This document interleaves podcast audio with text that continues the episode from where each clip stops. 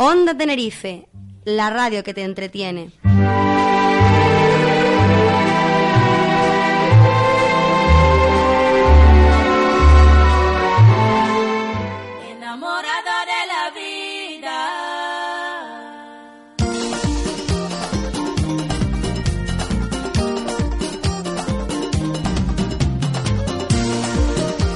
Hola, muy buenas tardes a todos. Estamos aquí un viernes más en Onda Positiva, en tu programa, en vuestro programa de cada viernes, aquí en tu emisora Onda Tenerife. Al mando de la máquina en la realización del programa, como siempre, un viernes más, Hermes García.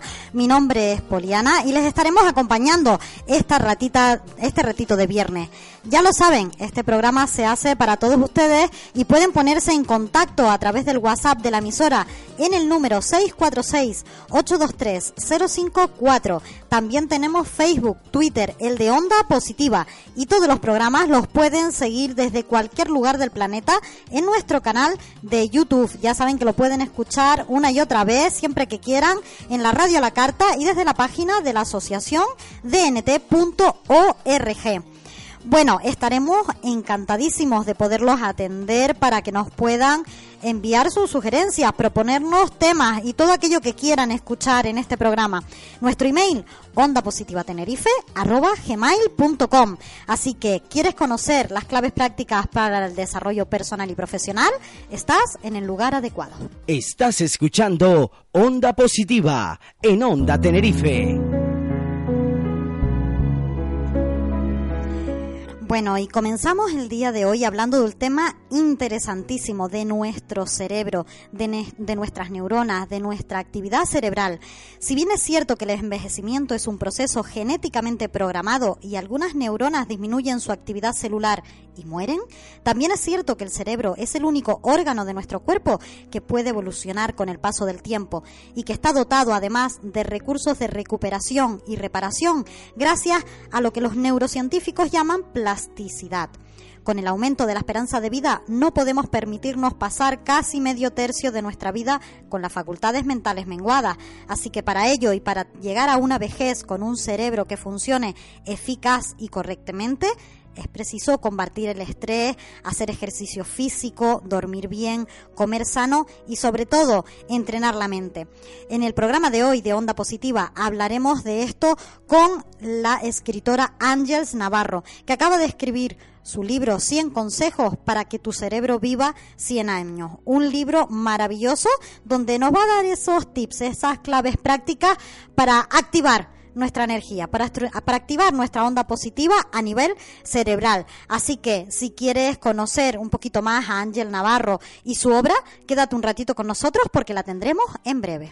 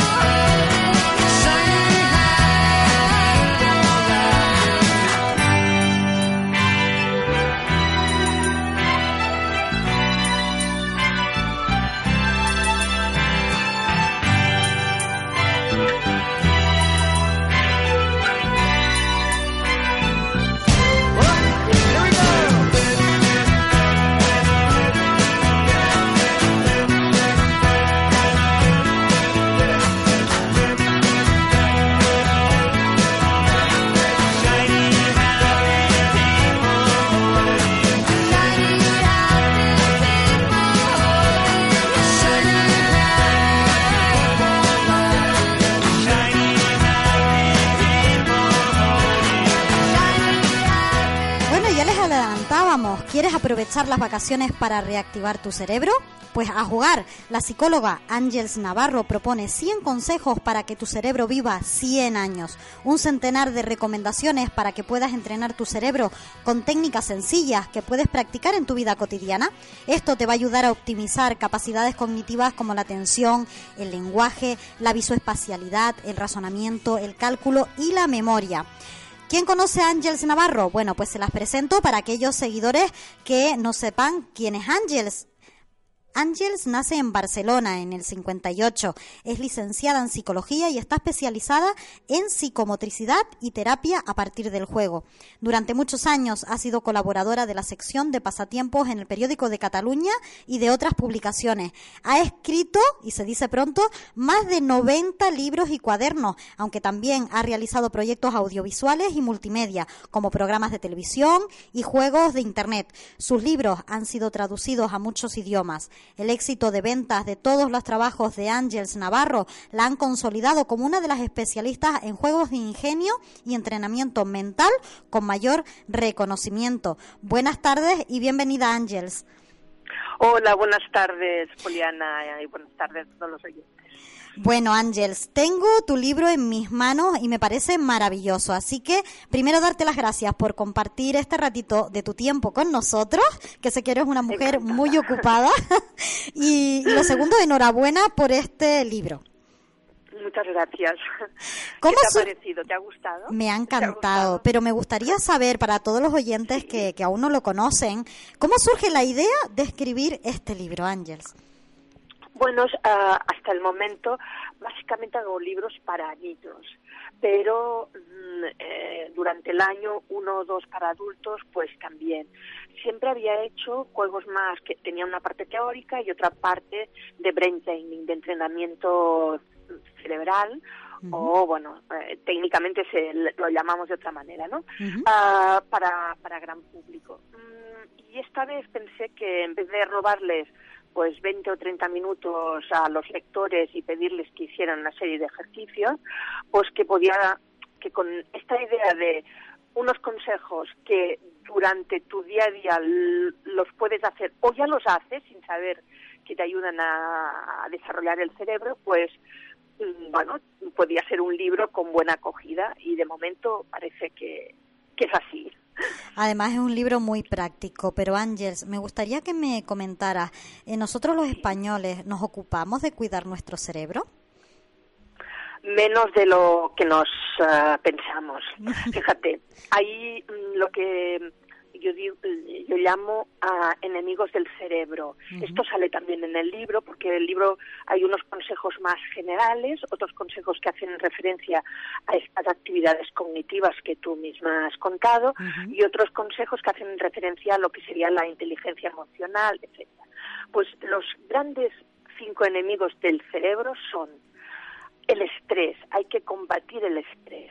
Ah, procurar no llegar a situaciones de estrés, pero como esto es realmente difícil, puedes tener métodos, da igual, eh, yoga, ah, leer libros, eh, escuchar música, relajación, lo que sea, pero procurar combatir el estrés porque el estrés es altamente oxidante para nuestras neuronas.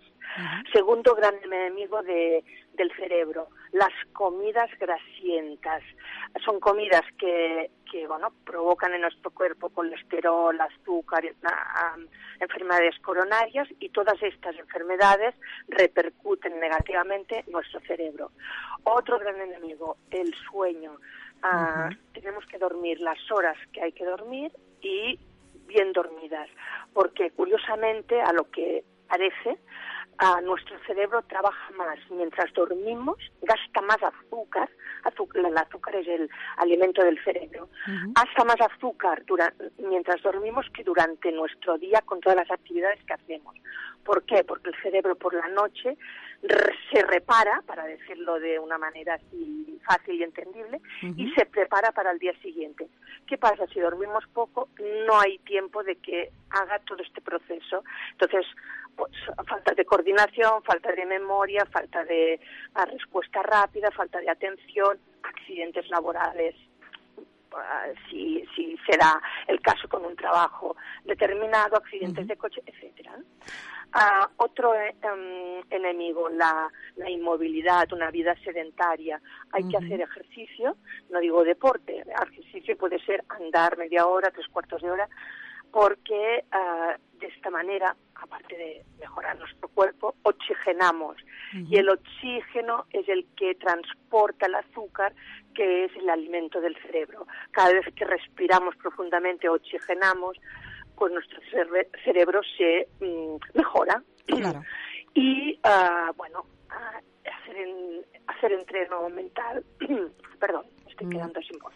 No te preocupes.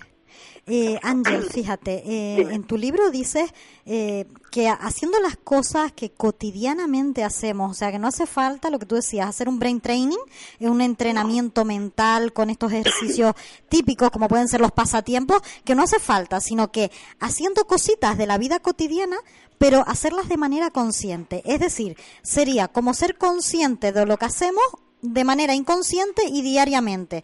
Mm, para que nuestros oyentes nos entiendan, es como hacer ejercicio físico, pero ejercitando la mente.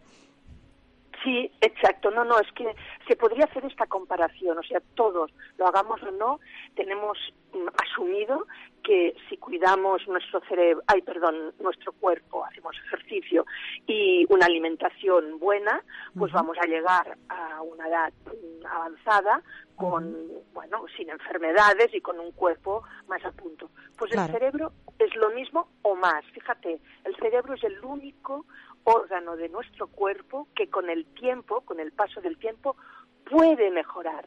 No digo que mejore, puede mejorar. Ni el hígado, ni los riñones, ni el corazón, nada, no mejoran, empeoran con el paso del tiempo. El cerebro no, si lo trabajamos, mejora. Y por lo tanto hay que trabajarlo, claro. ¿no? Porque la esperanza de vida es cada vez más alta, vamos a vivir muchos años y yo creo que personalmente, ni incluso como sociedad, no nos podemos permitir estar un tercio de nuestra vida con, con bueno con unas capacidades mentales pues menguadas o no correctas o dependientes etcétera. Hay que trabajar el cerebro me encanta una cosa que dices en tu libro, que por ejemplo podemos detener nuestra actividad un momento en el día, cerrar los ojos y simplemente escuchar los sonidos que están a, nuestro alrededor. Y es un ejercicio tan, tan sencillito de hacer, pero que muchas veces no somos conscientes de que solamente decir, bueno, pues estoy aquí ahora mismo, voy a cerrar los ojos y voy a escuchar sonidos y los voy a identificar. Algo tan sencillo como eso puede activar en nuestro cerebro, es un ejercicio práctico, ¿verdad?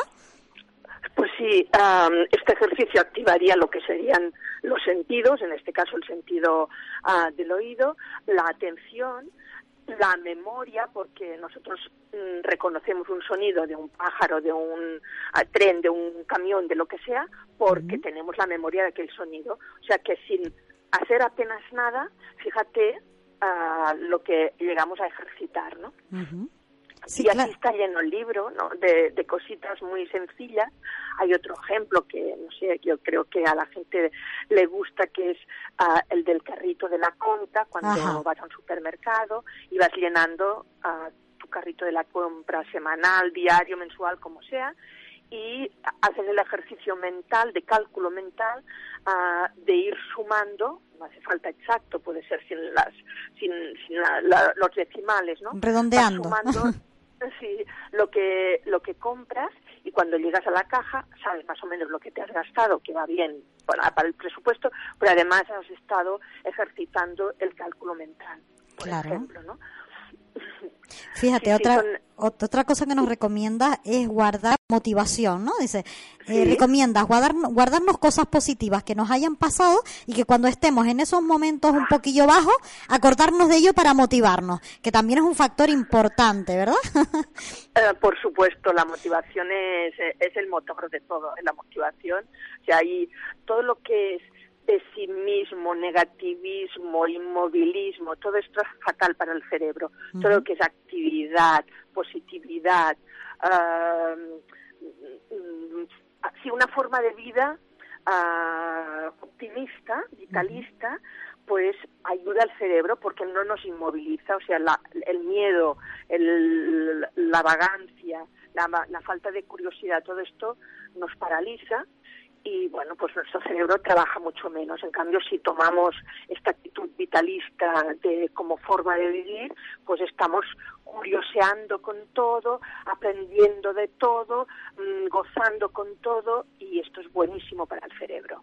Bueno, aquí en Onda Positiva el humor está garantizado porque todos los viernes trabajamos pues precisamente eso, cosas positivas, ya estamos cansadas del negativismo, entonces pues aquí trabajamos todo lo que es desarrollo personal, desarrollo profesional y siempre con muy buena onda, con muy buena música, con muy buena música positiva y que nos haga pues eso, eh, evitar todo este tipo de actitudes negativas entre la vida, que ya hay bastantes en la televisión, para un poquito repetirlas en forma de programa de radio, así que bueno, en Onda Positiva lo que, lo que estamos... Eh, a nuestros oyentes, eh, invitándoles a participar este de eso, de, que haya una buena onda para todos, de que se cree una buena onda mm, positiva alrededor nuestro, que también la familia y los amigos son parte importante de nuestro estado de ánimo.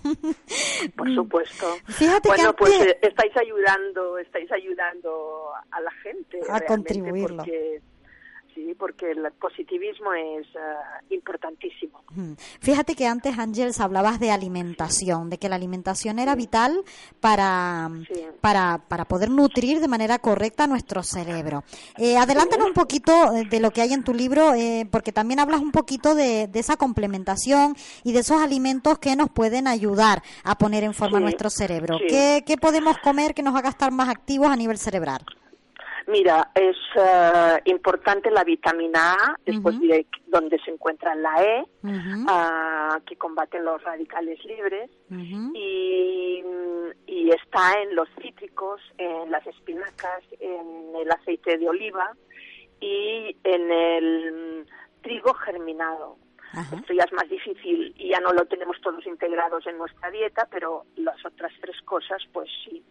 Después está ah, las dos ah, vitaminas que son las básicas para el cerebro, que son la B6 y la B12. Y está en la yema del huevo, la B6, en el hígado, en las carnes, ah, en el pescado, en las verduras, o sea, lo que llamamos dieta mediterránea. Y la B12 pues está igualmente en el hígado, en los huevos, en el atún, en las sardinas, en los lácteos, y en la carne. O sea que mm, prácticamente se encuentra en todas partes de una comida sana. Lo que pasa que tenemos que comer esta comida sin guisados y asados, ah, que son los nocivos para el cuerpo y para el cerebro, para los dos. Claro, efectivamente. Es que estamos, yo creo, muy concienciados en la salud física. Eh, sin embargo, no estamos tan concienciados en cuidarnos a nivel cerebral, ¿no? Porque quizás es por moda. quizás es por moda. así que esperamos que tu libro sea una moda. Pues yo también lo espero. Sí, sí, es verdad. ¿eh? Ah, yo creo que el mismo, el mismo fenómeno que ha pasado de unos años para acá con el cuerpo, que tú en todas las ciudades, en todos los pueblos, sales a la calle y ves a alguien que está haciendo footing, otro que está haciendo estiramientos, los gimnasios están llenos, las, las comidas en los mercados, pues cada vez la gente procura comer más sano. O sea, todo esto que la gente lo tiene integrado, hay que hacer este mismo ejercicio ah, para el cerebro. Y ah, yo creo que incluso sería a nivel de nuestros políticos que se concienciaran de que es muy caro mantener una población ah, con un cerebro en mal estado, ¿no? Pues Obama hace dos años, bueno, mm, salió con una gran inversión para un programa de investigación que se llama Brain, porque sabe o porque le dijeron, vaya, a sus asesores que era realmente importante. Y bueno, supongo que esperamos uh, que vamos a nutrirnos de, de, de, todas las investigaciones americanas uh, en relativo tiempo uh, y que sabremos más de nuestro cerebro. Sabemos, pero todavía sabemos poco.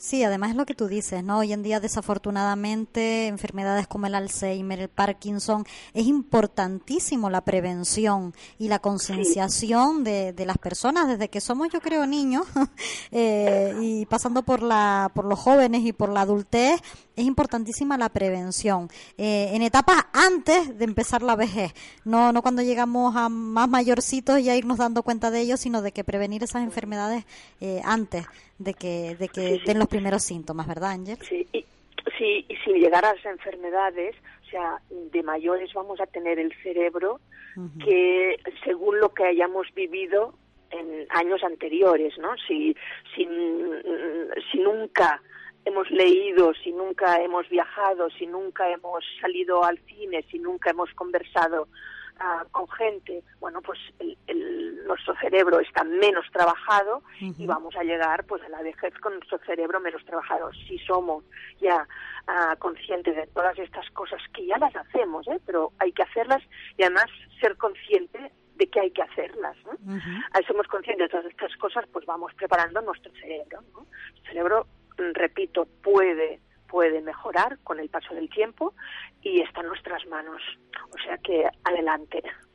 Fíjate, a mí de tu libro me encantan los 100 consejos, porque además los he puesto ya en práctica, que recomiendo a todos los lectores que lo lean, se los repito, 100 consejos para que tu cerebro viva 100 años, pero sí que es verdad que hay uno que es mi favorito, por esto de barrer para casa, y es el consejo 86. Dice, ah, escucha la radio, escucha la radio, asista a conferencias, ve a clase, escucha a la gente, porque se, se aprende muchísimo escuchando. Tienes muchísima razón, hay que escuchar mucho la radio, ¿verdad? Pues sí, sí, sí, sí, lo recomiendo muchísimo. Bueno, Ángels, ha sido un placer. Tienes las ondas de nuestro programa abiertas eh, para decir lo que te apetezca. Un último consejo para nuestros oyentes, aparte de que lean tu maravilloso libro y bueno, lo que quieras. Ah, bueno, ah, me contentaría que hubiese podido ayudar a alguien con esta idea de que el cerebro puede mejorar y hay que trabajar y, pediría a los a todos los oyentes que cerraran los ojos en este momento y que se imaginaran a ellos mismos de muy viejecitos, pero cuando digo viejecitos es muy, muy viejecitos, pero se imaginaran con un cerebro totalmente trabajado, ah, con opinión, con decisión, ah, siendo autónomo en el sentido de, de, esto de la toma de decisiones y simplemente la ilusión que hace imaginarte así, mayor, pero con todos tus cabales, simplemente por esto merece la pena ah, intentar ah, ejercitar nuestro cerebro. Pues muchísimas gracias, Ángels. Por todo esto merece la pena también leer el libro 100 consejos para que tu cerebro viva 100 años, porque hay muchos consejitos prácticos eh, para hacer realidad eso que tú dices. Muchísimas gracias, Ángels, y esperamos muy pronto pues verte o escucharte nuevamente por nuestra tierra, por Tenerife. De acuerdo, gracias. Encantada. Un beso, hasta luego. Adiós.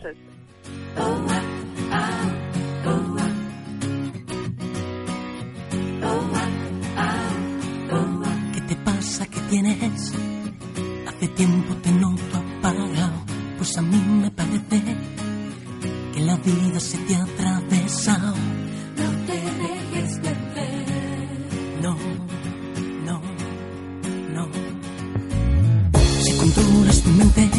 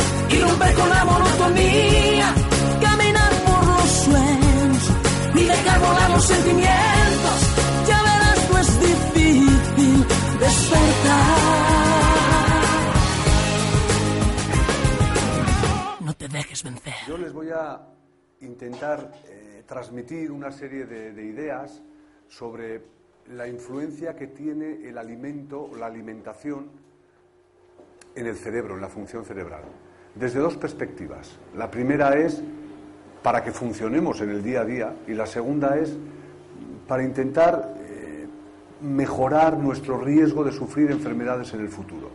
¿eh? Estas son las dos ideas básicas. Eh, el cerebro, su función básica es procesar estímulos externos y a partir de ese procesamiento que se desarrolla aquí dentro de esta caja negra de la que cada vez vamos sabiendo más, acabar desarrollando una serie de conductas y una actividad mental, ¿eh?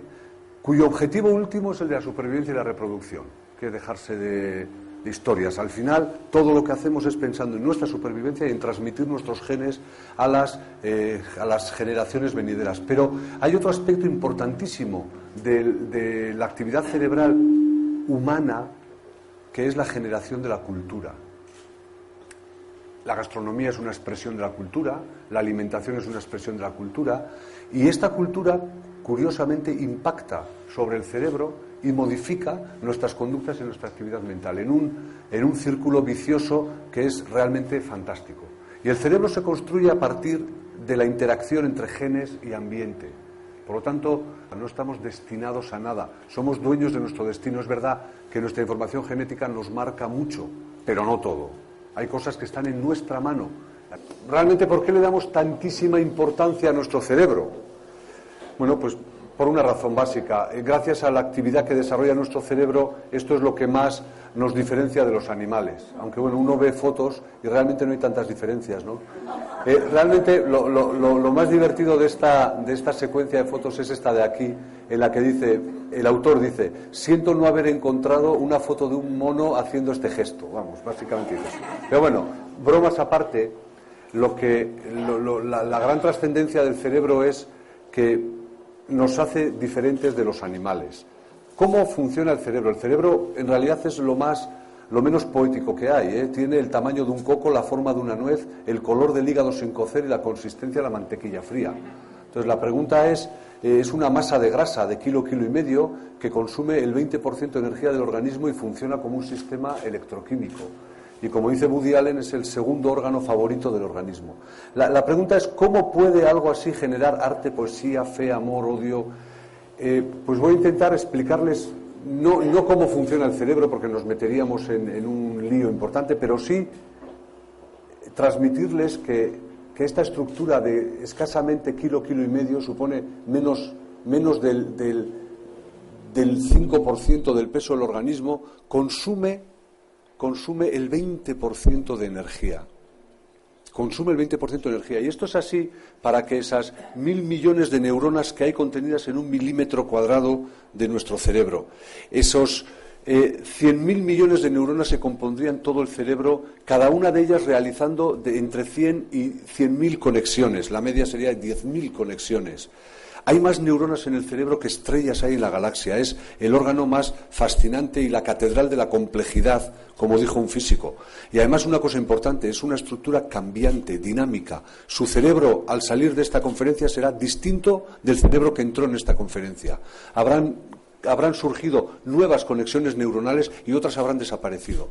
Y esta es, esto es el cerebro, y esta es una grandísima actividad eh, que supone un consumo del 20%, del, del 20 de la energía de todo el organismo. Por eso es importante comer y por eso es importante dormir. Por ejemplo, hoy en día cada vez hay más datos que dicen que una de las principales funciones del, del sueñño es enfriar el cerebro. Necesitamos enfriar el cerebro. Yo esto me acuerdo que lo comenté una vez en casa y desde entonces mi hijo, cuando le echo las broncas porque no estudia suficiente, me dice, está, pero si tú dices que eso se enfría, el se calienta el cerebro y que eso no es bueno. Digo, ya, pero bueno, hay que estudiar un poquito más. Eh, ¿De dónde proviene, de dónde sacamos este 20% de energía? De lo que comemos. Fundamentalmente el combustible es la glucosa. ¿eh? La glucosa que está contenida en los alimentos. Pero en el cerebro, además de esa energía, es muy importante también el aporte de otras sustancias, las proteínas, los ácidos grasos. ¿Por qué? Para la formación del cerebro. Eh, el cerebro es un órgano muy rico en grasas, pero en un tipo de grasas determinadas. Y estas también provienen muchas de ellas de, la alimentación, para que los nervios tengan una vaina de mielina correcta, que es grasa pura. Todo esto también viene de, los alimentos. Entonces, este es el, el primer punto. Pero el segundo punto y en el que más me voy a centrar, porque realmente esto nos viene dado, es decir, todos, todos, comemos cuando nos baja el azúcar, porque además nos pide el cuerpo comer, y todos comemos grasas y comemos de todo, y, el cerebro ya se nos ha desarrollado todo lo que se nos tenía que desarrollar, por decirlo de alguna manera, aunque siempre vamos a poder eh, cambiarlo. Pero por eso me voy a centrar sobre todo en la segunda parte, que es en intentar mejorar nuestro riesgo, disminuir nuestro riesgo de sufrir determinadas enfermedades, sobre todo las enfermedades neurodegenerativas. Fíjense que las enfermedades neurológicas suponen un coste altísimo para, la población. Aproximadamente 127 millones de europeos van a estar afectadas en algún momento de su vida por alguna enfermedad eh, del cerebro. Y esto, el coste es el equivalente a la construcción de 25 canales o túneles del Canal de la Mancha. Y entre estas enfermedades tenemos el Alzheimer, con un coste de 55 billones de euros anuales, una afectación de 5 millones de personas, o la enfermedad de Parkinson, que está por aquí, con 1.200.000 europeos afectados, un coste de 11 billones de euros aproximadamente. ¿Y por qué me centro eh, o me quiero centrar en estas dos enfermedades? Por, dos razones. Una, porque son enfermedades asociadas al envejecimiento de la población, no debidas al envejecimiento ni causadas por, pero sí asociadas al envejecimiento, lo cual quiere decir que como afortunadamente vivimos cada vez más, afortunadamente cada vez hay más personas mayores, esto lleva implícito que cada vez va a haber más casos de personas con Parkinson y de personas con, Alzheimer. Las previsiones para el año 2025-2030 son que el Parkinson en, nuestro país y en países de la Europa occidental se podría duplicar y en países emergentes como China, India, Pakistán, Indonesia o Brasil se podría triplicar. Eh, claro, estos países emergentes además tienen una característica, es que son países superpoblados, con lo cual el Alzheimer, el Parkinson, las enfermedades neurodegenerativas son consideradas en muchos países del mundo como una casi casi como una emergencia sociosanitaria, porque son enfermedades que se pueden, eh, pueden hacer crack el sistema sociosanitario y el sistema de bienestar social. Por eso es, es, muy urgente encontrar, eh, intentar encontrar alguna solución. Y esta solución va a venir de la mano de la investigación. Todo lo, lo que intenta conseguir esta investigación, voy a empezar hablando del Parkinson, pero mucho de lo que diga del Parkinson es aplicable al Alzheimer. Y hablaremos también un poquito del Alzheimer. Mucho de lo que diga del Parkinson es aplicable al Alzheimer. Y es aplicable a las enfermedades degenerativas. Los objetivos que perseguimos en el Parkinson son, primero, curar. Como cualquier enfermedad, lo que queremos es curar estas enfermedades. Pero cuando una enfermedad no puede curarse, porque curar implica conocer la causa de la enfermedad. Y Perdón, y la cuestión es que al día de hoy se nos escapa cuál es la causa de la enfermedad hay una interacción entre los genes, hay una interacción con el ambiente y es una interacción mucho más compleja de lo que pensábamos. eh, y vamos identificando genes, vamos conociendo mucho mejor eso, pero no llega a estar resuelto el problema. Y por, lo tanto, curar es el objetivo más ambicioso, pero probablemente también el más lejano. El siguiente escalón es la prevención. ¿Podemos hacer algo por prevenir estas enfermedades? Pues yo diría que al menos algo de lo que se puede hacer para prevenir está en nuestras manos. Y eso es lo que tenemos que intentar fortalecer. Y eso es lo que les voy a intentar comentar ahora. Un factor de lo que está en nuestras manos, que sería el estilo de vida en general, es la alimentación. Y les voy a hablar de qué datos hay sobre eh, cómo impacta la alimentación en el riesgo de tener un Parkinson, eh, si algunos si hay, si existen alimentos que pueden ejercer un efecto protector sobre las neuronas y hacer que, que el proceso degenerativo vaya más lento, si hay algunos alimentos que puedan modificar el pronóstico a medio plazo de la enfermedad de Parkinson, o si incluso hay algunos alimentos que pueden mejorar los síntomas del Parkinson. Y muchas veces al final, eh, ¿cómo podemos conseguir que la alimentación sea más segura? Volveremos sobre esto. Vamos a empezar con el riesgo del Parkinson. Bueno, el, riesgo del Parkinson les decía que la enfermedad de Parkinson probablemente sea una interacción de ciertos factores genéticos y ciertos factores que están en el ambiente que se desconocen. Los estudios epidemiológicos, los estudios que se hacen en la población para intentar conocer los riesgos, nos dicen varias cosas. Por ejemplo, que parece que la exposición a pesticidas, herbicidas o metales pesados puede aumentar el riesgo de tener Parkinson. Entonces uno diría, hombre, pues esto quiere decir que el Parkinson tiene que ser mucho más frecuente en profesiones, por ejemplo, relacionadas con la agricultura, que están en contacto con pesticidas y demás. Bueno, las profesiones de más riesgo, donde más casos de Parkinson hay, son médicos, abogados y dentistas. No tiene nada que ver lo uno con lo otro. Entonces, pero es un dato que sistemáticamente aparece en los estudios epidemiológicos. Parece que la exposición a pesticidas aumenta el riesgo de Parkinson, pero no se sabe cuál es el mecanismo. Y desde luego no van a ser esos pesticidas que se utilizan para las frutas y demás, sino que puede ser otra cosa. Lo que también sale en todos los estudios es que el consumo de tabaco disminuye el riesgo de tener Parkinson. Eh, hay, muchos médicos que dicen eso es porque quien fuma cascantes, entonces no le da tiempo a desarrollar Parkinson. Bueno, eh, pero, sí que es verdad que sale y esto ha dado lugar a líneas de investigación muy, muy, muy interesantes, porque dentro de las sustancias que hay en el tabaco está la nicotina y quizás yendo por esa vía podamos encontrar algo que explique por qué los fumadores tienen menor riesgo de desarrollar Parkinson. El segundo punto es el café y el té, sobre todo el, té verde. eh, parece que un consumo muy moderado de café disminuye el riesgo de tener Parkinson. Muy moderado, una taza al día. Y aquí voy a hacer un inciso para hablar sobre algunos de los mitos que hay con ciertos alimentos y, el funcionamiento del cerebro. Por ejemplo, el sábado pasado, el sábado, el domingo era, no me acuerdo, estaba desayunando en casa una taza de café y oía en la radio una noticia con un investigador que habían descubierto que en el café había una sustancia, eh, si digo furano, no, por ahí es el nombre, eh, furano, no me acuerdo ahora el nombre, que era una sustancia cancerígena, joder, casi me atraganto. Estaba yo con el café, ¡ah! Ostras, Pedrín. Claro, eh, ¿qué es lo que sucede? Que para que realmente esa sustancia tenga un poder cancerígeno habría que consumir del orden de 30 o 40 cafés al día. Y les aseguro que alguien se muere de alguna otra cosa antes de contraer un cáncer si uno toma 30 o 40 cafés al día. Es decir, habría que consumir muchísima cantidad de café. Lo mismo sucede cuando se dice que, por ejemplo, el chocolate, que es rico en feniletilamina, puede sustituir, es el equivalente del amor. ¿Por qué? Pues porque la feniletilamina está en, las- en la vía de la síntesis de una sustancia que se llama dopamina, que es una sustancia fundamental para los circuitos de la recompensa y del placer, y que, por ejemplo, cuando uno está despechado por una cosa de amor, no sé, toma más chocolate para intentar compensar, bueno, pues también habría que tomarse pues todo el cacao del África tropical para, para realmente que aumentara los niveles de feniletilamina de una manera muy, muy, muy intensa, ¿no? Y algo parecido sucede con el triptófano y la leche. Sí que es verdad que en la leche hay triptófano y el triptófano aumenta la producción de serotonina, que es otra sustancia clave para el funcionamiento del cerebro. Pero, ojo, para que ejerza un efecto muy, muy, muy intenso habría que consumir muchísima leche. Lo cual no quiere decir que tomarse un vasito de leche templada antes de ir a la cama favorezca el dormir, o no quiere decir que el tomarse dos onzas de chocolate pues le hagan a uno tener una cierta sensación de bienestar.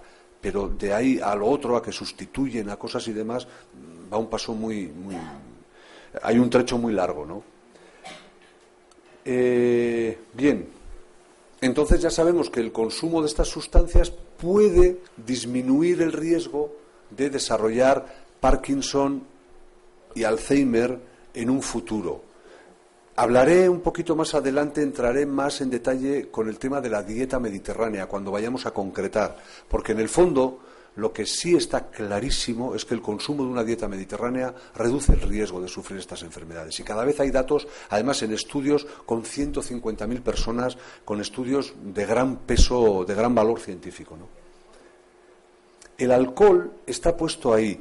El alcohol no se ha visto que tenga ninguna relación con el Parkinson, pero el alcohol, el consumo de dosis altas de alcohol, Mm, eh, ejerce un efecto muy negativo sobre las neuronas porque destruye neuronas en el, hipocampo, que es una estructura vital para formar nuevas eh, neuronas, y también porque produce un daño muy fuerte a las arterias. Y esto empeora la salud cardiovascular y esto acaba provocando, facilitando el que aparezcan infartos cerebrales o hemorragias en el cerebro, y esto es negativísimo para la salud cerebral en general y para el riesgo de sufrir Parkinson y Alzheimer. Por lo tanto, un vasito de vino al día es uno o dos, uno con la comida, uno con la cena, es lo recomendado por la OMS, porque puede tener efectos positivos entonces para el corazón. Y esto es lo que se llamaba la paradoja francesa. Es decir, la paradoja francesa es que eh, cuando empezaron a, estudiar el valor de la dieta mediterránea, decían, hombre, pero si Francia hay un montón de infartos de miocardio, ¿y esto cómo se explica? Pues se explicaba porque los franceses consumían dieta mediterránea, pero eran consumidores muy ávidos de carnes rojas y quesos frescos. Y lo que ganaban por un lado lo perdían por otro lado, con las carnes rojas y los quesos frescos, que, aumentan el riesgo de tener problemas cardiovasculares. Entonces, por eso tenían más incidencia de infartos de miocardio, excepto en zonas donde se consumía alcohol de manera muy moderada que eran zonas de la Borgoña, de Burdeos, donde se consumía vino a dosis muy bajitas, o sea, una o dos copas al día. El vino tiene una sustancia que se llama resveratrol y que puede tener un efecto positivo sobre el envejecimiento y una acción antioxidante importante. Yo creo que hay hasta unas pastillas ya con resveratrol. Bueno, eh, y, ahora vamos a entrar en eso. ¿eh? En la alimentación la neuroprotección. Eh, ¿Pueden los alimentos, es decir, una vez que ya ha ocurrido eh, que está ocurriendo ya un Parkinson, ¿pueden los alimentos influir algo en la enfermedad de Parkinson? Pues miren, pueden influir algo en el punto de vista de la neuroprotección. ¿Por qué? Por estas dos vías. Una, las, eh, proteger a las neuronas se, se puede hacer de una manera, que es intentar evitar que las neuronas mueran y degeneren. Entonces la pregunta clave es ¿y por qué mueren las neuronas en el Parkinson? ¿Por qué mecanismos? Pues uno de los mecanismos más importantes es que esta estructura de aquí, que es la mitocondria, que es una estructura que todos tenemos dentro de las células y que es como la fábrica de energía que tenemos dentro de las células, está sometida a un estrés muy alto en, las neuronas de personas con Parkinson y también en las neuronas de personas con Alzheimer. Eh, y esto es lo que se llama el estrés oxidativo. Y hay sustancias que disminuyen el estrés oxidativo. Estas sustancias son, por ejemplo, las nueces. Las nueces porque son ricas en vitamina E y en otros antioxidantes. Pero las nueces también sucede lo mismo con los flavonoides. Los flavonoides son moléculas que lo que hacen es dar el color a las frutas y a las hortalizas. Por lo tanto, fíjense, estamos hablando ya de frutas, hortalizas, nueces que son buenas para el cerebro. ¿Por qué? Porque son ricas en antioxidantes. Lo mismo podríamos decir del pescado, que tiene el, ácido omega 3, que también es un potente antioxidante, y del resveratrol, que en pequeñas cantidades está en el vino tinto. Por lo tanto, ya estamos hablando de estas cosas y si uno mira la mano dice, coño, dieta mediterránea. Y efectivamente, con el aceite de oliva virgen, eso es la dieta mediterránea.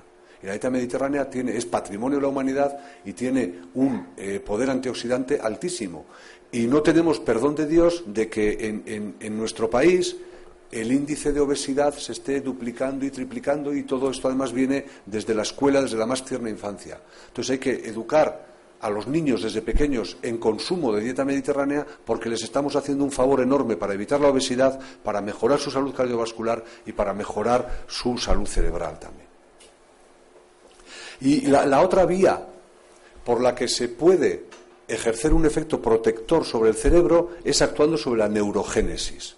¿Qué es esta palabrota? Bueno, pues les intento explicar un poco. Eh, Santiago Ramón y Cajal, de Pitillas, eh, de Pitilla de Aragón, aragonés universal, es el padre de la neurociencia moderna.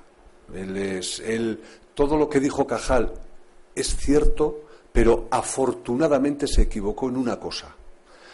Cajal dijo que las neuronas no tenían capacidad de regenerarse no había capacidad de regenerar el cerebro. Así como el hígado puede regenerarse, la sangre se regenera constantemente, la piel, el pelo se regenera, decía el cerebro no. Neurona que se muere, neurona que se muere.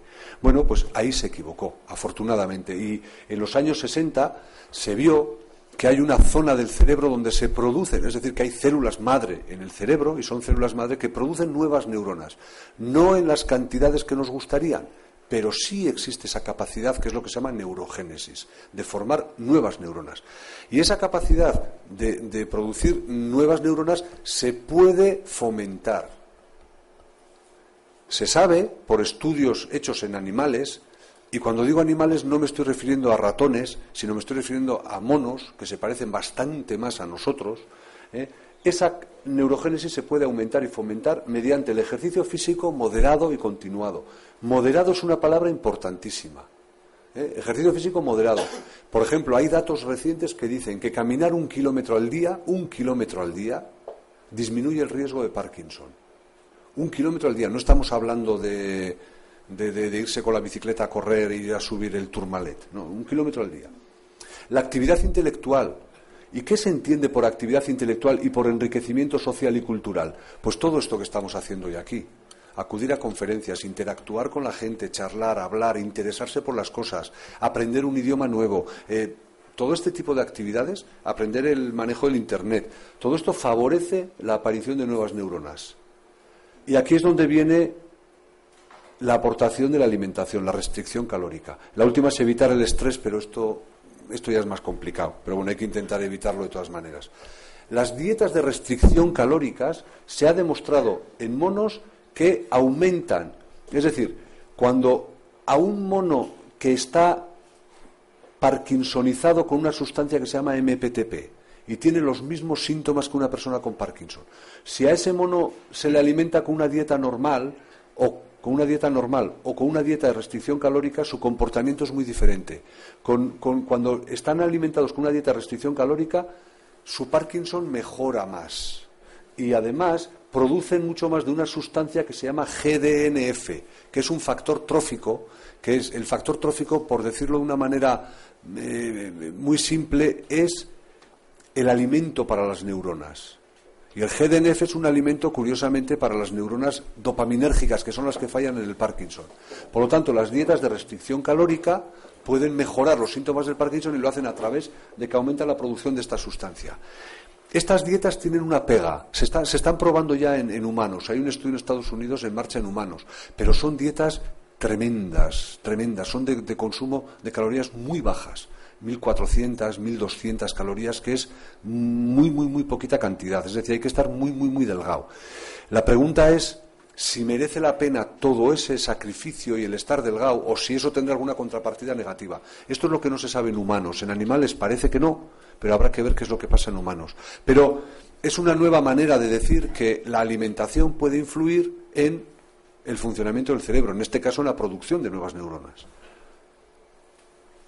El tercer punto era que una correcta alimentación puede cambiar el pronóstico del Parkinson, del Alzheimer y otras enfermedades, por un mecanismo indirecto, pero que es muy importante, que es evitar lesiones vasculares. Si una persona con un Parkinson o con un Alzheimer además tiene infartos cerebrales, su Parkinson y su Alzheimer van a estar mucho peor, sin ninguna duda. Por lo tanto, hay que evitar el tener lesiones vasculares. Y aquí es donde entra el papel de la dieta mediterránea. Y la dieta mediterránea mejora la salud cerebral por todos estos mecanismos, disminuye el riesgo de sufrir Alzheimer y Parkinson, disminuye el riesgo de sufrir enfermedades cardiovasculares, disminuye el riesgo de obesidad. Y todo esto es bueno para el cerebro al final, a la postre. La dieta mediterránea ya hemos dicho en qué consiste aceite virgen de oliva, pescado eh, omega 3, las frutas, verduras, hortalizas, las legumbres y el vino tinto sin pasarse porque es rico en resveratrol.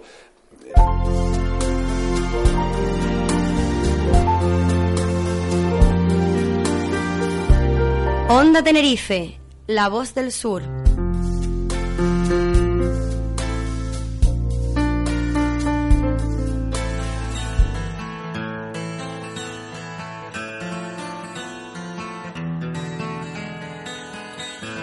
Ese beso de tu boca que me sabe a fruta fresca, que se escapó de tus labios y se me echó en mi cabeza. Es el beso con que sueño cuando las penas me acechan, que me lleva al mismo cielo y a la tierra me regresa y que reza, reza, que reza y aunque ya no tenga cura y el recuerdo de su beso me lleve hasta la locura.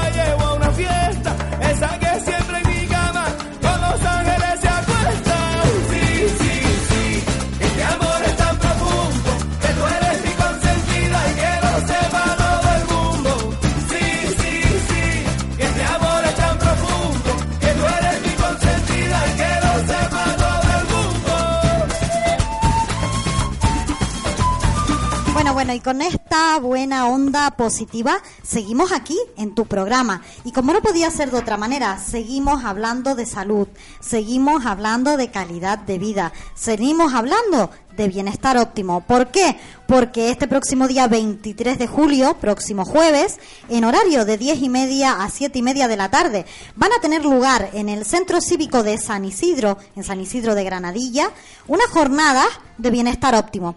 Y para que nos hagan llegar la información de estas maravillosas jornadas, tenemos parte del equipo de organizadores de este magnífico evento. Tenemos con nosotros a Jennifer Madureira, a Nora Ramos y a Victoria Martín aquí en Onda Positiva, en Onda Tenerife, porque cuidarnos, como bien decíamos a lo largo del programa de hoy y también en otros programas de Onda Positiva, cuidarnos es una de las cosas más importantes para tener felicidad, para tener buen rollo. Así que buenas tardes y bienvenidas.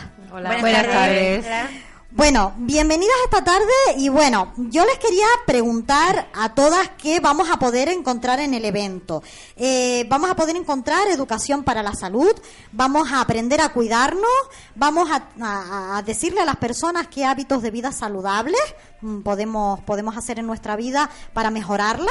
Eh, vamos a tener temas de salud ambiental, eh, se van a llevar valoraciones personalizadas de calidad de vida, pero bueno, Jennifer, en primer lugar, vamos a tener unas zonas determinadas eh, en las jornadas dedicadas a distintos temas, por lo que hablábamos antes fuera de micro. Jennifer, eh, hablábamos antes de que vamos a tener, por ejemplo, una zona dedicada a hacer hogares más ecológicos. Nos cuéntanos un poquito eh, cómo va este tema. Bueno, pues trata de la zona de hogares ecológicos. Está dedicada a hacer a de nuestros hogares entornos más saludables. Eh, les vamos a explicar a las personas que asistan cómo ahorrar dinero y cuidar el entorno de nuestro hogar y a nuestra familia, evitando tóxicos en ambiente para proporcionar un hogar más saludable y ecológico. Bueno, qué maravilla. Eh, todo esto me imagino que ustedes les aconsejarán a las personas, pues, cómo hacer un hogar. Eso de que acabas de decir a, a nuestros oyentes les va a interesar mucho, cómo ahorrar un pequeño dinerito, ¿verdad? Y cómo ganar salud, porque hoy en día también, recuerden que hay muchas personas alérgicas a muchos productos de limpieza, eh, no por falta de higiene, sino por falta de conocimiento de salud ambiental. Así que me parece una idea y una iniciativa, vamos, maravillosa. Y por otro lado, en otra zona, eh, ábranos, Nora, porque eh, vamos a tener también una zona dedicada a la familia, pero sobre todo a nutrición y alimentación saludable para familias. Cuéntanos un poquito. Efectivamente, como todos sabemos, la complementación en la alimentación es muy importante. Realizamos un asesoramiento personalizado a las personas que acudan a la jornada, ayudándonos a, lle- a llevar una vida más saludable. Como bien escuchábamos antes eh, a Ángel diciéndonos que cuán importante es cuidarnos, simplemente cambiarnos cambiando algunas cosas de hábitos de nuestra vida. Así que nada, les invito a todos los oyentes que pasen el día 23, el jueves próximo, que estaremos por allí asesorándoles, ayudándoles y dándoles pautas para mejorar su día a día y, como bien decía Ángel, a llegar a nuestra máxima eh, calidad de vida. calidad de vida mucho mejor de, de lo que se está llegando. Y como bien dices, la alimentación y la nutrición es algo muy importante. No solo hablábamos antes con Ángel de a nivel cerebral, sino también a nivel físico, sobre todo lo que comemos, cómo lo comemos, que también en la jornada se trata este tema, ¿verdad? Cómo comer los alimentos, eh, cómo prepararlos, complementación nutricional. Evidentemente, allí vamos a ver también la necesidad que puede tener cada persona de eh, vitaminas, minerales, oligoelementos y se le van a dar unas pautas para mejorar eh, su alimentación.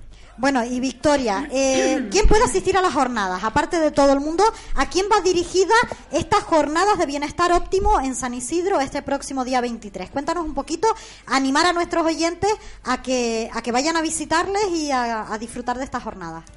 Pues esta jornada va dirigida a todas las personas que quieran cuidarse y obten- obtendrán un asesoramiento en hábitos de la vida mm, en hábitos de la vida saludable. Entonces, pues nada, les invito a que vayan, que no se lo pierdan, que van a estar contentas. Además, vamos a tener un día muy muy feliz, muy extraordinario y bueno, Muy pues nada, que gratificante. no, no se lo pierdan, ¿eh? Bueno, pues nada, todos animados a acudir a este gran evento, donde además ustedes trabajan con los Círculos de la Vida Saludable, que es un programa del Ministerio de Salud Pública y el Gobierno de Canarias, donde pues trabajan temas tan importantes como veo por aquí sin tabaco, alimentación saludable, actividad física diaria, eh, alcohol cuanto menos mejor y descanso y control de estrés. Así que bueno, vamos a tener un día súper completito aquí en Onda Positiva para todos nuestros oyentes. Pues les recomendamos un teléfono de contacto 616-211-362 para todos los oyentes que quieran asistir al evento. También lo pueden seguir en la página de web de, de nuestra emisora de Onda Positiva en Facebook, en Twitter. Pondremos el enlace también eh, cuando subamos el programa de hoy a las ondas para que puedan seguir este evento.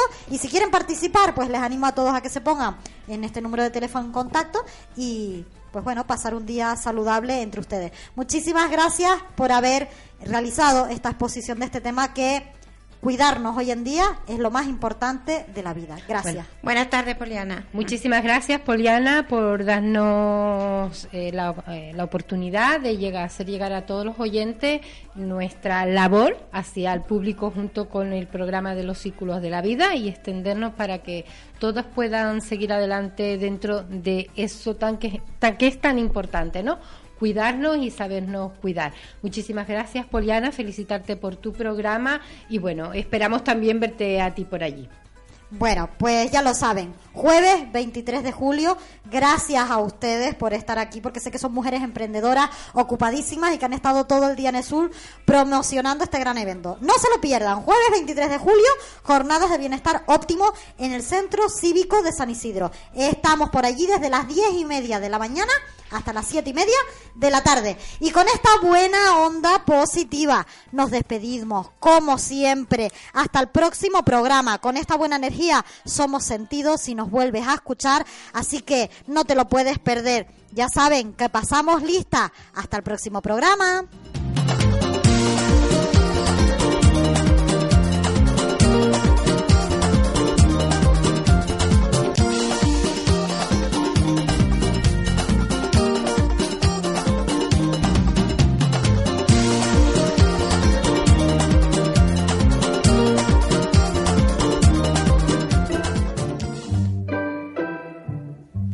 Onda Tenerife, la radio que te entretiene.